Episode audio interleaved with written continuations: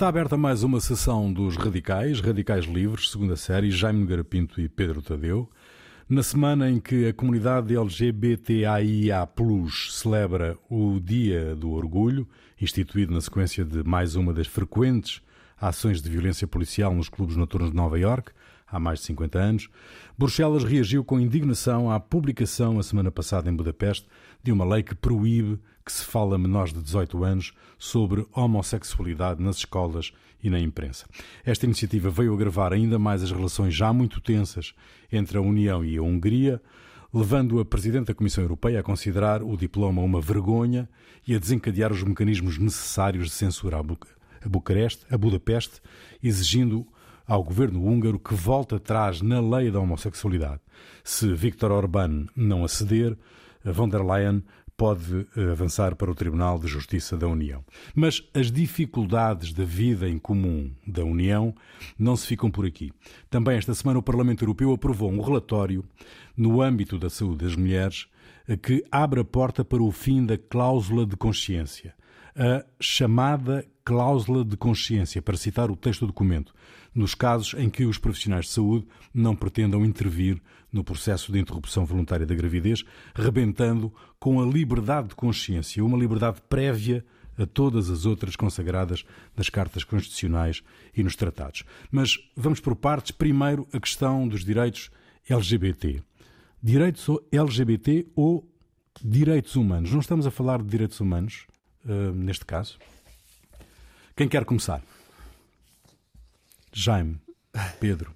Vamos lá ver, os direitos humanos são, estão, enfim, são, são uma são, digamos, nascem essencialmente de, eh, originalmente nascem, como quase tudo no Ocidente, nascem de facto de, das concessões eh, cristãs ou das concessões judaico-cristãs, sobretudo cristãs, não é? No fundo, toda todo o ensinamento do cristianismo é, é, muito, é muito baseado, sobretudo o cristianismo eh, evangélico, não é? Depois há uma, depois é evidente que há uma segunda, uma segunda linha, um cristianismo já mais constantiniano da Igreja eh, poder no Império Romano e depois poder durante enfim, muitos séculos na, na Europa.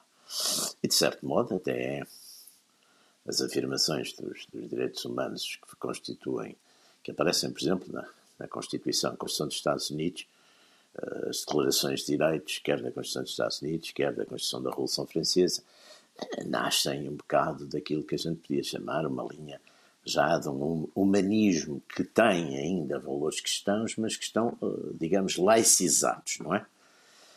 E são, e são, aliás, a ideia parece ser essa, que são direitos anteriores à própria Constituição do Estado, não é? Portanto, essa é um bocado a tradição, a tradição, digamos, constitucional, ocidental, etc. Depois o, o número desses direitos tem variado historicamente, mas não há dúvida que e os seus conteúdos, não é? Depois apareceram no século XIX também a ideia já dos direitos sociais. E no século XX, e hoje em dia, quer dizer, e parece-me que neste, neste, neste momento estamos a, assistir, digamos, a um, um esforço de, daquilo que eu chamaria, de certo modo, uma cultura dominante, é uma cultura dominante, é uma cultura dominante a nível das elites, é uma cultura dominante a nível das elites, sobretudo académicas, mediáticas, sim, um bocadinho também de, enfim, tem-se visto isso nos Estados Unidos, também as grandes elites do, do, dinheiro também alinham nisso, até as, as, grandes empresas dos Big Tech, mesmo outras grandes empresas que não são dos Big Tech, grandes bancos, têm, introduzem, digamos, nas suas culturas esse tipo de, enfim, de mandamentos, chamamos assim, novos mandamentos. E, e portanto, quer-se fazer também, eu acho que também se quer fazer esses, enfim, todos esses grupos, essas minorias que durante, historicamente, em dados momentos, foram proibidas e até perseguidas, uh, e que hoje em dia, penso eu, praticamente em nenhuma das legislações ocidentais estão nessa situação, agora já estão um bocadinho a entrar, já não é na área de querer ser iguais e, e admitidas e toleradas, mas de serem quase, de certo modo, privilegiadas, quer dizer, privilegiadas expondo de um modo, digamos, quase superior a sua, e sem limites as suas culturas. E eu isso acho que é o que está a gerar também estas reações e que parece que não vão ser pequenas, não é? Uhum. Mas qual é a controvérsia, Pedro, por exemplo, um, na reivindicação de direitos humanos hoje na Europa? Um, qual é a controvérsia que pode produzir? Porque, no fundo, esta, esta, esta comunidade LGBT o que exige, eh, no fundo, são os mesmos direitos que todas as outras pessoas exigem para si próprias. Eh, o direito a não ser perseguido, o direito a não ser objeto de violência verbal ou física, Já o direito são. a viver. Hum? Já não são perseguidos. Quem é que os persegue? Hum, Tirando na Rússia.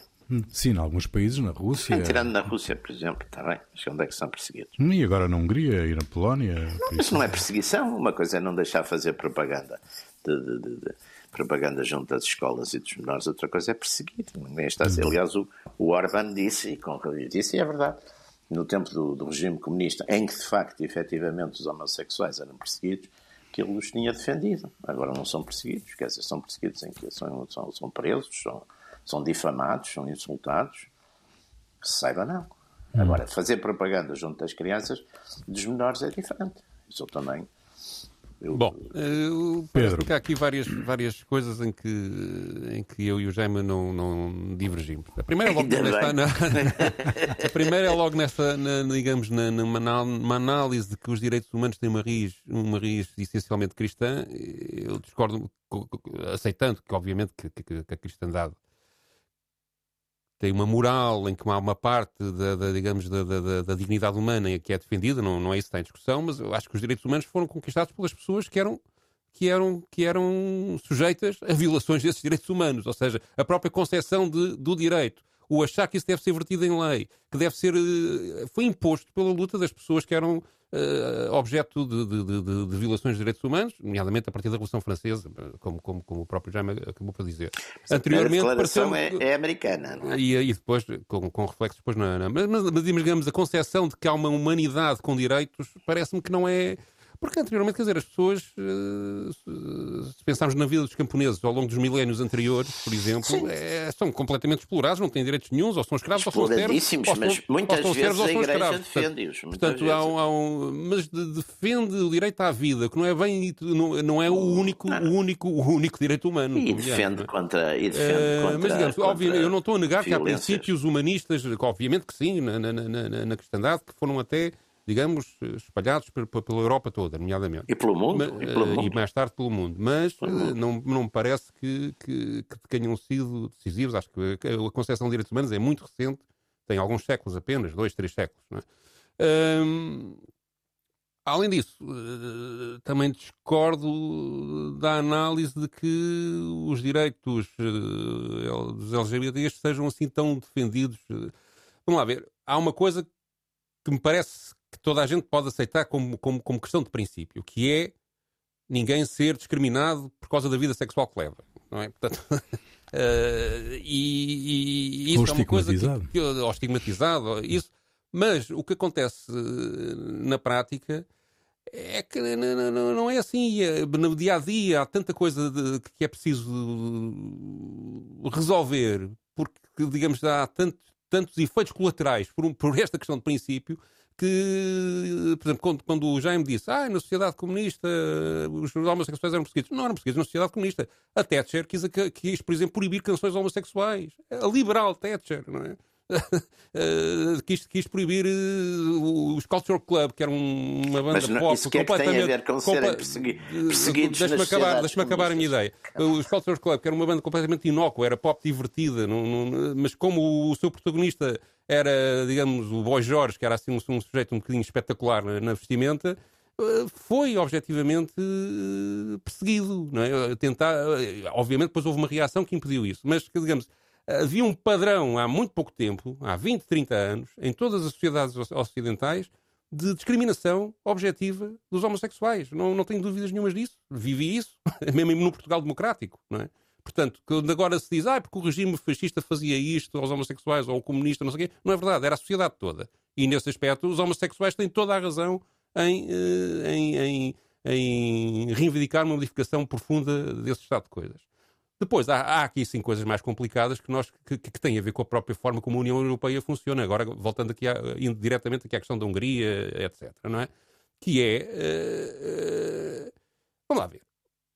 São Estados, são 27 Estados completamente diferentes, com, uma, dizer, com culturas diferentes. Com culturas exatamente. diferentes e, portanto, cujos, cujos estágios de evolução neste tipo de questões são muito diferentes. Claro que há, as pessoas, nomeadamente nesta questão, os homossexuais têm direito acho eu, a pronunciarem-se e a fazerem pressão para que as coisas melhorem para, para o seu sentido. Tá, acho que têm todo o direito de fazer isso. Mas ao obrigar um Estado, Sim. digamos, a, a, perder soberania até em questões deste género, uh, parece-me discutível. Não, não, não, estou aqui a tomar uma posição definitiva. Acho que há aqui muitas nuances, não é? Mas parece-me, no mínimo, que deve ser, ser olhado com atenção é? e, e, ver se não abre um precedente que depois se vira contra as próprias pessoas que estão mas hoje em dia a defender um Estado, isto. Mas quando um Estado. Vamos lá ver, Jaime eh, Pedro, o Jaime dizia, um Estado os, os dados diziam se compromete com um conjunto de direitos e valores e depois. E entra, e, e é admitido nessa, nessa união.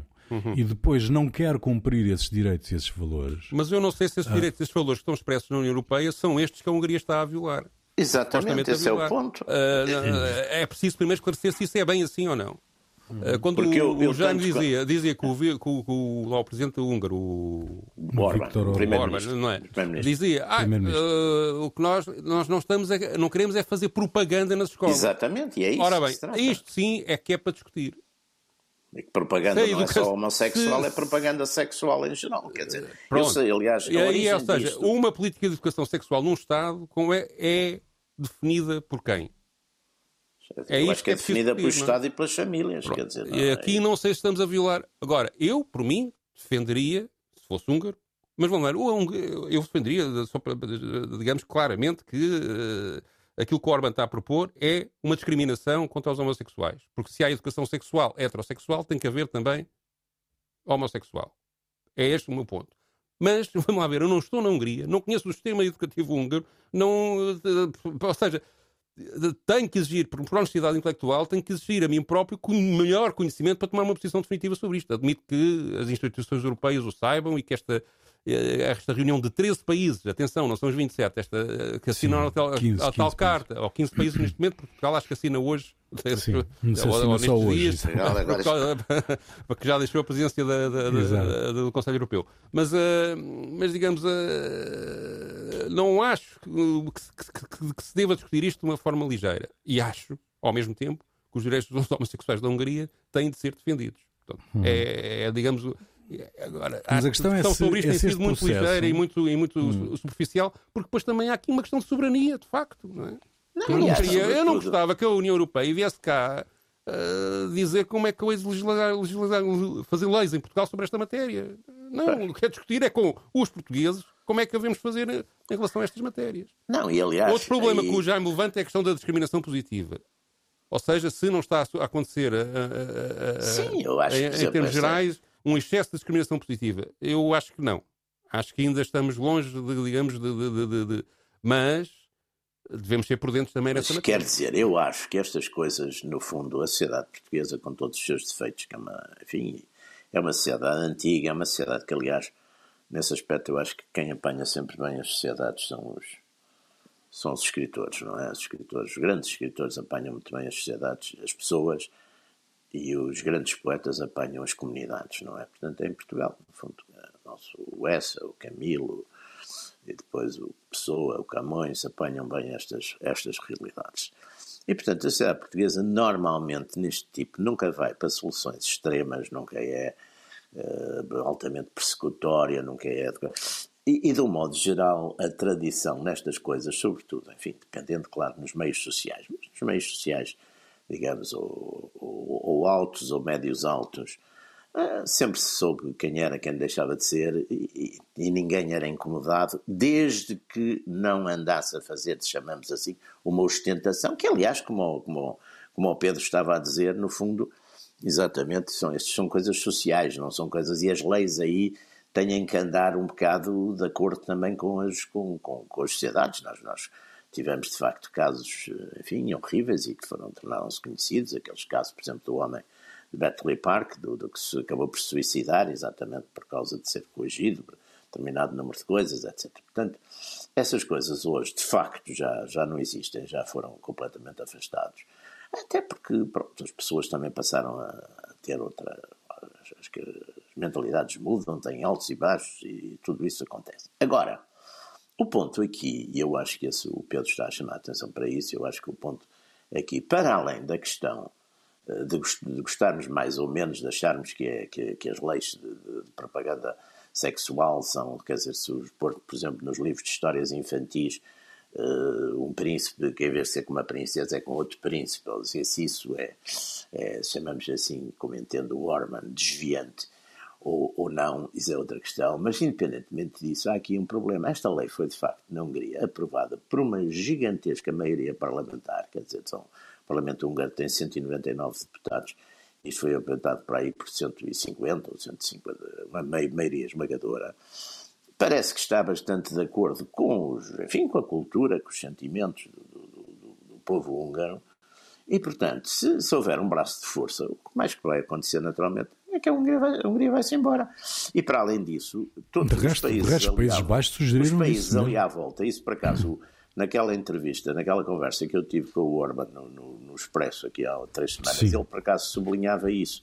Ele sublinhava, é um fenómeno muito curioso, o facto, os regimes comunistas, de certo modo, como pararam um bocado a determinado movimento, quer dizer, quer de ideias, quer de costumes, porque de certo modo aí as sociedades estavam mais conservadas, digamos, nesse aspecto, uh, têm, se a gente for reparar, na Europa Oriental, uh, de um modo geral, uh, esses países todos ou se solidarizaram ativamente com a Hungria ou ficaram neutros, não, não, portanto não funcionaram. Mas aí há, há, um fator regional Sim, que, sobrepõe, mas, que sobrepõe mas a isso. Mas é um fator, dizer, oh Pedro, mas também é um Por exemplo, a República Checa não tem nada a ver.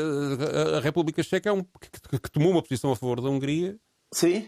É um país da pornografia na Europa. Sim, não haver, não, não, não, não, não, e não, com aqueles escritores todos fantásticos. Não, não, dizer, portanto, não, isto também são, joga tudo isso. Ou seja, aqui também não se pode, quer dizer, se a Europa se quer manter, eu sempre achei que a Europa funciona como, como uma comunidade económica financeira, e aí no momento que quer começar a substituir-se aos, aos, governos e entrar no, numa espécie de, de federação ou ou unificação política vai ser é, é, um desastre, até porque vão acontecer, não é esta coisa só, vão acontecer muitas e vão acontecer também, e, e há aqui um, aspectos até muito curiosos nisto, porque, por exemplo, a Polónia, que é altamente conservadora, até mais conservadora, digamos, do que a Hungria, até, até um governo, digamos, nesse aspecto com mais influência religiosa do que, a, do que a Hungria, mas, por exemplo, a Polónia, há uma matéria em que, que é a questão com a Rússia, em que a Polónia nunca poderá, nem nunca, ainda agora a senhora Merkel, nós também conversamos antes disso, ainda agora a senhora Merkel queria de facto, quer ver se consegue uma certa abertura à Rússia de Putin, e os polacos foram determinantes que não querem coisa nenhuma, quer dizer, portanto, o gerir estas, estas sensibilidades, estas uh, identidades dos tais 27, não é brincadeira. Se se começa a entrar com, com fatores deste tipo, ou porque é uns países Mas, mais... Vamos lá ver, eu, eu imagino no lugar do, do, do, do Ministro dos Negócios Estrangeiros português, não é? Em que estou numa reunião e é-me colocada a questão.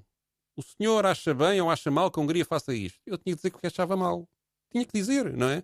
E, portanto, o problema é, digamos, as, as discussões quando são metidas... Ele tinha que dizer, uh, neste, neste, ele, neste, neste caso, não disse porque porque, porque sim, uh, só, só dar um exemplo, só, só, só para, para, explicar um, um, ponto seguinte. Ou seja, quando é metido em reunião a 27 entre os seus uh, principais responsáveis uma tomada de posição sobre uma medida interna de um Estado, eles, ou seja, como as coisas estão, eles são obrigados a pronunciarem-se. E isso abre sistematicamente uma crise.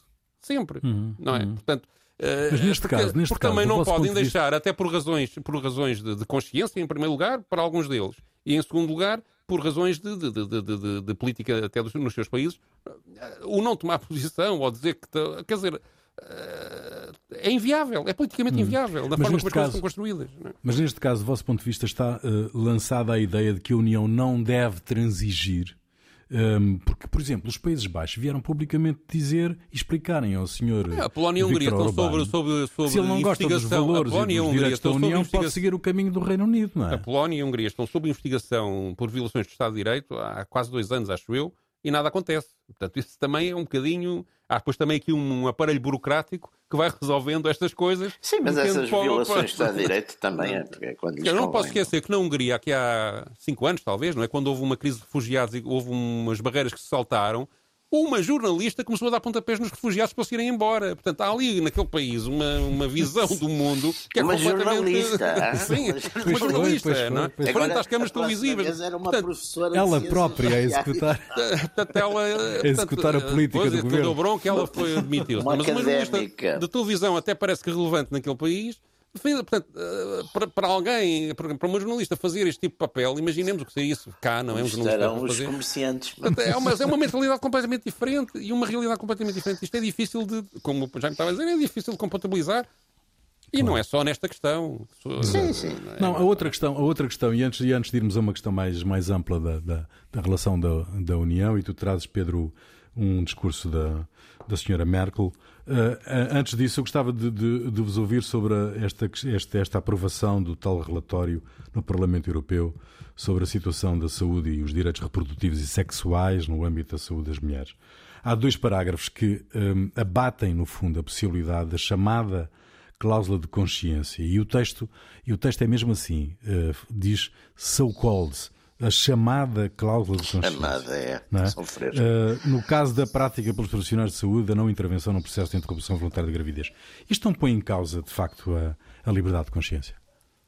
Eu acho que isso é a coisa mais, mais cínica e mais grave que eu tenho visto em, uh, ultimamente, porque é uma forma, melhor ou pior, se, se há coisa que foi guardada pelos católicos, pelos comunistas, por todas as pessoas, enfim, que tenham convicções e que e consequências das convicções, exatamente a liberdade de consciência é das coisas mais, uh, mais importantes, porque no fundo, enfim, toda a grande tradição de martírio, por exemplo, ou religioso ou político, vem exatamente de pessoas que, para manterem a sua liberdade de consciência e as suas convicções, se sacrificam. Sacrificam normalmente, sacrificam a vida, quer dizer, está bem, há exemplos, e há exemplos de todas, disso em todas as fés religiosas e políticas, desde o, o, o Santo Thomas Morris, que é o, enfim, que aliás até o patrono, o Papa João Paulo II fez dele o patrono dos políticos, bem preciso, não é? o, o, o St. Thomas Morris, eh, todos aqueles eh, militantes protestantes que são, por exemplo, punidos e castigados e mortos durante o, no tempo da quando eh, Maria Tudor traz o catolicismo de volta para a Inglaterra, os católicos são depois perseguidos a seguir pela Isabel Tudor, quer dizer, tudo isso e toda, toda, toda a história, uma, um grande ponto da história do Ocidente é exatamente a, a defesa da liberdade de consciência. Esta, esta malandrice que a senhora croata quer, quer meter, quer dizer, que é retirar. Uma, aliás, outra coisa que eu lembro, que acho que também é muito importante, em França, houve, como sabem, houve um grande debate uh, quando foi a aprovação da lei Simone Weil, conhecida por Lei Weil, foi a lei exatamente da, do, do aborto, que se não estou em erro, foi foi aprovado em 74 ou 75. Uma das coisas que, que Simone Weil sublinhou logo no início é que a liberdade de consciência dos, dizer, ou seja, os médicos e os profissionais de saúde que não quisessem intervir, que estariam completamente livres para não fazer, quer dizer, e todos todos os, os, uma série de enumerações da, da, Organização Mundial de Saúde, da Convenção dos, dos Ginecologistas e Obstetras, etc. Há uma, toda uma contínua doutrina nesse sentido. E esta coisa que a senhora Matic, ou lá como se chama, uh, croata, quer exatamente uh, meter como uma, é uma espécie de malandrice, não é? Que ele quer meter ali, que é o, a coisa, o, no, os médicos, usando esta história da liberdade de consciência, que, que tornam inoperante o, o, o, sistema e não sei o quê. É de facto um atentado, isso sim é um atentado aos direitos humanos violentíssimo. É evidente que, neste caso, o Parlamento votou. Já tinha havido uma coisa há uns anos, aliás, curiosamente, até penso que levada por uma deputada portuguesa, uma coisa neste ano, que foi pela, pela Edith Estrela em 2013, tinha havido uma coisa parecida com esta, mas nessa altura foi chumbada.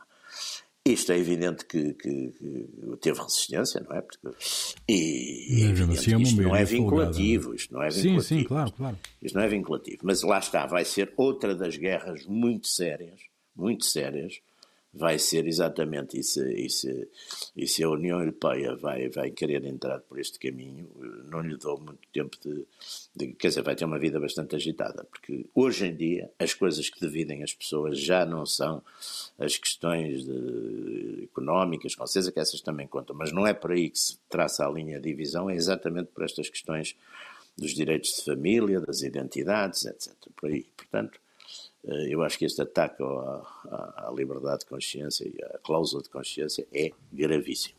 Pedro. Acho o direito à objeção de consciência um direito que está ao mesmo nível, de, de, de, é, é, top. É, ao mesmo nível, talvez, até do direito de defesa da vida. Enfim, está, portanto, e deve ser inviolável e qualquer médico deve poder exercê-lo. Isto não tem importância nenhuma, porque, vamos lá ver, é uma, é uma, uma proposta que não, tem, que não tem qualquer poder vinculativo. Uh... Não, mas abre uma discussão, Pedro. Abre uma discussão, abre uma discussão que, deve ser, e... que deve ser tomada. Atenção, uma coisa é, de, digamos, defender o direito à objeção da consciência dos médicos, totalmente de acordo. Outra coisa é uh, os Estados adotarem medidas que permitam uma aplicação da próprias leis que permitem o aborto legal. Uh, portanto, não, uh, o, que, o que esta recomendação, aliás, faz no ponto 38 é pedir aos Estados-membros que apliquem medidas regulamentares e executivas eficazes para garantir que, a cláusula, que o exercício da cláusula de consciência não põe em risco o acesso das mulheres aos, ao, Portanto, ou seja, o médico pode exercer o seu cláusula de consciência, tem que haver a forma de substituir. Eles não estão a proibir a, a objeção de consciência. A proposta não diz isso. Portanto, acho que, acho que o que ela diz é: ok, este médico não quer, tem-se que arranjar outro. É tão simples como Sim, isto. Mas, é? E se o outro não quiser, arranja Por exemplo, em Itália, não há, não há nenhum sei, país europeu que tenha, eh, digamos, uma, uma Itália, maioria de médicos. Pedro, em Itália há 80% Até a Irlanda já, dos já, médicos. Já, em Já Itália, 80% dos médicos alegam a cláusula de consciência, segundo. Senhor, mas eu também que, não, não é. Segundo não é... esse mesmo relatório do ah, João okay, Pereira. Mas não é, não é por isso que não, que, não, que, que, não, que não há aborto legal na Itália e que não se pode exercer o aborto legal. É arranjar estruturas que permitam resolver esse problema. Uh, e é isso que eu acho que este relatório diz. Portanto, acho que Uh, digamos, o... é evidente que a questão da, da, da, da interrupção voluntária da, gravidez está mal resolvida para muitas pessoas que não aceitam, que não aceitam isto por razões uh, religiosas ou de princípios morais ou o que for, não é? Uh, e que, portanto, sempre que este, qualquer, qualquer elemento de discussão à volta disto traz sempre ao de cima o início da discussão, que é a própria, o próprio direito ou não ao aborto. Só que a sociedade, já, quer se queira, quer não, já resolveu isso, já avançou e tem que, e, digamos, há muitos anos que em muitos países europeus, inclusivamente o nosso, que, que, que, que as coisas já estão resolvidas nessa matéria e, portanto, é preciso avançar, não é? Portanto, uh, defendendo, defendendo, defendendo, obviamente, Bom, o direito de objeção de consciência a quem tem. Uh, Uh, reservas em relação a isso. isso aí, Bom, nós estamos, aqui, nós, nós, estamos aqui há, há, há, cerca de meia hora a falar de duas, duas, duas coisas que dividem claramente, uh, ou que têm dividido, ou que têm uh, potencialmente capacidade para dividir eu, a, União, a União Europeia. Mas, Pedro, tu trazes um discurso de Merkel porque a, União tem muitos outros problemas Sim, incomparavelmente o mais. Problema, o problema principal da União neste momento, além da recuperação económica e da, da pandemia, é a sua, a sua relação, a sua posição no mundo. E digamos que, nomeadamente, a questão da relação com a Rússia, que, aliás, o Jaime já falou ali há bocadinho, uh, que me parece que, que, que, está a criar uma situação preocupante. A Angela Merkel, antes de ir ao último Conselho Europeu, que foi no passado dia 25, portanto, na véspera, foi supostamente pela última vez, porque ela vai reformar-se, uh, ao, ao, Parlamento Alemão, ao Bundestag. E hum, falou durante 20 minutos, os primeiros 10 dedicou-os à questão da do coronavírus e de como a União Europeia lidou com este assunto, das vacinas, etc. Uh, eh, deu algum, algum, algumas referências à questão da recuperação económica, da chamada bazuca, como nós aqui chamamos, e uh, depois passou a falar largo tempo das questões da Rússia, do papel da NATO, do G7 e até das relações com a China. Mas o foco principal foi, uh, digamos, o que fazer com a Rússia. Ela anuncia nessa, nessa, nessa, nesta intervenção que vamos ouvir, neste bocadinho que vamos ouvir, uh, que vai tentar convencer os europeus a, a fazer uma reunião uh, direta da União Europeia com uh, a Rússia, com a Rússia. Hum. coisa que depois viria a ser chumbada, né? os europeus não quiseram, sendo que há um protocolo na sequência da ida do Biden à Rússia em que a União Europeia fala com a América para falar com a Rússia, o que é completamente estranho. no mínimo, no completamente mínimo. estranho. E ela expõe, digamos, a sua posição sobre isto e depois fala também um bocadinho sobre o G7, a NATO e as questões da, da relação com a China. Vamos ouvir. Denn die Ereignisse der letzten Monate und nicht nur in Deutschland haben deutlich gezeigt, dass es nicht reicht. Os acontecimentos dos últimos meses, e não estou só a falar pela Alemanha, tornaram claro que não chega a ter uma resposta descoordenada às muitas e diferentes ações russas. Em lugar disso, precisamos de criar mecanismos para nos mantermos unidos e darmos uma resposta unida às provocações. É a única maneira de aprendermos a fazer frente aos múltiplos ataques híbridos vindos da Rússia. Simultaneamente, há que definir uma agenda de interesses estratégicos conjuntos, por exemplo, no que se refere à proteção contra o crime, mas igualmente no que se refere à paz, à segurança e à resolução das situações tanto na Líbia como na Síria. É inegável, com base na proximidade da localização geopolítica para com os países da Europa Oriental, que temos responsabilidades para com países como a Bielorrússia, a Ucrânia ou os países dos Balcãs Orientais. Cabe-nos, por isso, dar uma resposta adequada às provocações russas. Penso, portanto, que na União Europeia é necessário procurar contacto direto com a Rússia e o presidente russo. Não é suficiente o presidente norte-americano Joe Biden falar com o presidente russo, o que é bem-vindo, mas a União Europeia também precisa de criar formatos de diálogo. Aber die Europäische Union muss hier auch Gesprächsformate schaffen, anders wird man die Konflikte nicht lösen. Liebe Kolleginnen und Kollegen, wir haben uns bereits auf dem G7-Gipfel vom 11. bis 13. Juni in Cornwall und beim NATO-Gipfel am 14. Juni. Caros colegas, na cimeira do G7 de 11 a 13 de junho na Cornualha e na cimeira da NATO de 14 de junho discutimos extensivamente como lidar tanto com a Rússia como com a China. Desde a última cimeira do G7 em Biarritz, em 2019, é certo que o mundo não acalmou. Há um grande número de crises em todo o globo, exigindo um acordo estreito entre os parceiros, mais do que nunca. Por isso, é particularmente importante que o G7 este ano tenha demonstrado que é uma aliança apertada de valores que defendem resolutamente o multilateralismo. Além da discussão acerca da Rússia, esta aliança implica também a relação com a China. O G7 tem e deseja encontrar uma forma de resolver os desafios na relação com a China. Estamos também convencidos de que, com os nossos interesses e valores comuns, há muitos países no mundo que poderiam receber uma melhor oferta de cooperação proposta por nós do que a da China. Por exemplo, como países do G7, gostaríamos de ajudar fundos para infraestruturas sustentáveis nos países em desenvolvimento e uma task force vai elaborar propostas concretas nesse sentido. No próximo ano, a Alemanha vai dirigir as reuniões do G7 e os resultados iniciais serão então apresentados. Deutschland wird im nächsten Jahr den G7-Vorsitz haben und dann erste Ergebnisse vorlegen. A Europa vai se vender aos países pobres, vai, vai, vai, vender serviços e infraestrutura. Mas é, é, esta é uma questão central do, do vosso ponto de vista na, na, na questão do, do relacionamento e, do, e, da posição internacional da Europa. Sim, sim. Eu, eu, a Europa eu, não sabe onde está, quer dizer, neste momento. Pois, a Europa é, neste momento tem é, aquela velha aquela velha conversa que, que, se dizia que era um gigante económico. Um, como é que era? O gigante económico era um homem médio em política e era um anão militar. E, hoje, de facto, é curioso que de, essa debilidade militar da Europa é, é, de facto, sobretudo depois da saída do, do Reino Unido, é, de, é um facto, é um facto importantíssimo, não é? É um facto importantíssimo. Depois, aqui é evidente que há neste momento uma potência, digamos, ascendente, que é o challenger, usando uma linguagem tradicional, é, que é a China. A Rússia, a Rússia hoje é um poder, enfim, é um poder médio-alto, talvez, é uma potência, não tem as ambições que tinha a União Soviética. A União Soviética tinha ambições porque, enfim, por causa do, do, da própria ideologia, era de certo modo um Estado nacional e internacionalista.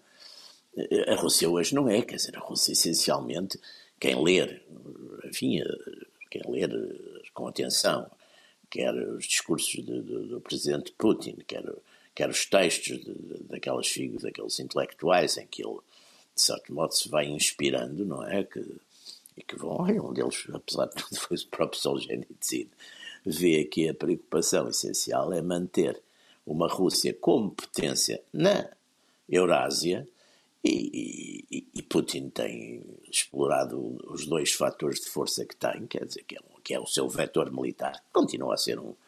A Rússia continua a ser, quer em forças nucleares, quer em forças convencionais, um, um país militarmente bastante forte e bastante sério. Eh, diplomaticamente atuou também com bastante argúcia e, uh, no, no, nomeadamente no Médio Oriente, onde acabou por proteger a Síria, não é? E, e em terceiro ponto também é, é, de facto a sua, digamos, a sua riqueza, os seus recursos financeiros vêm essencialmente do, do oil and gas, não é? é depois tem, uma, tem aspectos já que não, não, que, enfim, não, não se mede com, com, nem com a China nem com os Estados Unidos. Tem, tem uma demografia uh, bastante baixa, tem uma economia que não, enfim, que deve ser para aí a 18 ou 19 do mundo, quer dizer, portanto, não está hoje em dia nessa, nesse campeonato, nessa seleção, não é? E, e aqui, e o presidente Biden também, penso que já procurou acautelar um bocado depois daqueles disparates que, que disse ao insultar o Putin, não é? Já procurou depois um bocado arrumar um bocadinho a relação com, este, com, estes, com estes encontros e, e penso que esse será o caminho, até porque fazer ao mesmo tempo, querer enfrentar a China, como parece ser neste momento o, o grande desígnio da política externa americana, querer enfrentar a China e ao mesmo tempo atirar a Rússia para os braços da China, é, quer dizer, parece um bocado disparatado. Aliás, era uma. O Kissinger lá veio mais uma vez lembrar exatamente que é preciso, foi aliás a política dele quando se aproximou da China, que é exatamente nunca, nunca deixar esses poderes estarem a tirá-los uns para o braço, um para o braço do outro. Portanto, eu acho que a equação é, a equação é um bocado essa. Agora, a Europa, no meio disto tudo, o que é que vai fazer? É, é claro que a, Mer Merkel queria, e, e, e penso com, com, com, com razão, queria fazer de facto uma certa aproximação à Rússia, até porque ela própria e a Alemanha têm relações fortes nessas áreas de, económicas, do gás, de tudo isso. Mas é evidente que tem. Aí lá está, choca com uma coisa que já não tem nada a ver com os direitos sexuais, nem com coisa nenhuma, mas tem a ver com a, a, a identidade polaca, sobretudo os polacos, os polacos acima de tudo, e sobretudo os polacos, mas também ali aqueles pequenos estados bálticos e a própria Ucrânia, têm grandes receios da, da Rússia, não é?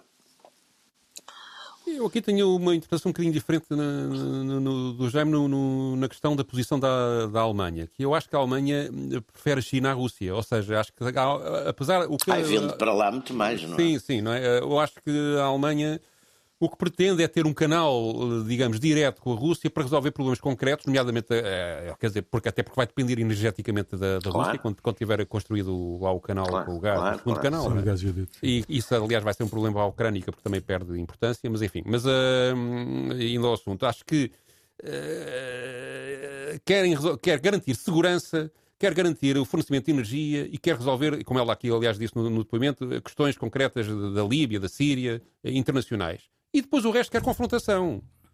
Quer, eh, ou seja, eu acho que precisamente eh, a Merkel acredita que é melhor haver uma confrontação com a Rússia na Europa do que com a China, Uh, digamos, uma, uma, uma, Porque depois há as questões da Bielorrússia, da Ucrânia, de, de, desses países todos que, que, que, que têm. Ou, ou, estão do lado da Rússia ou estão do lado da, da, da Alemanha, não é?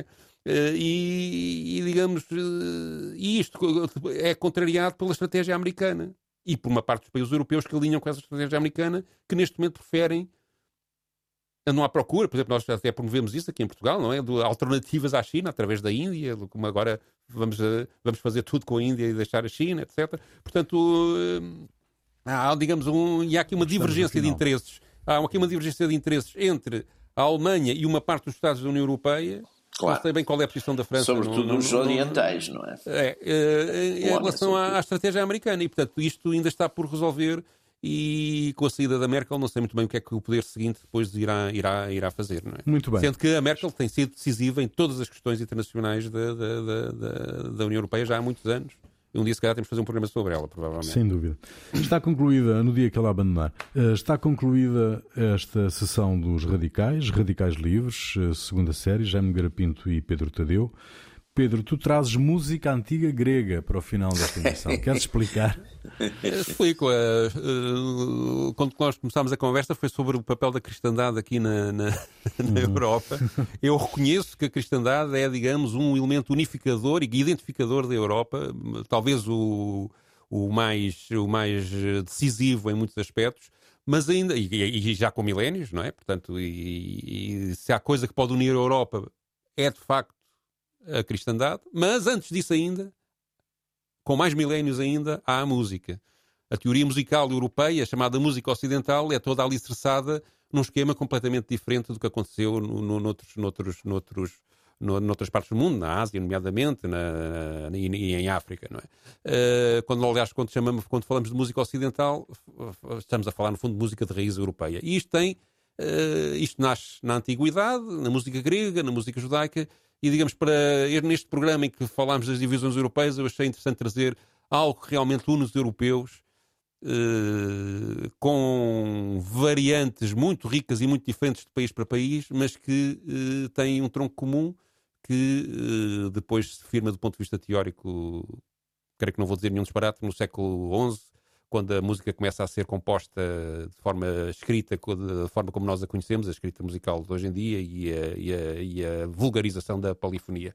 Uh, este texto que vamos ouvir é de música antiga da, da Grécia que não tem registro e, portanto, é uma interpretação uh, de um musicólogo uh, muito relevante na Grécia uh, que procura recriar, através dos elementos que conseguiu encontrar, esse tipo de música.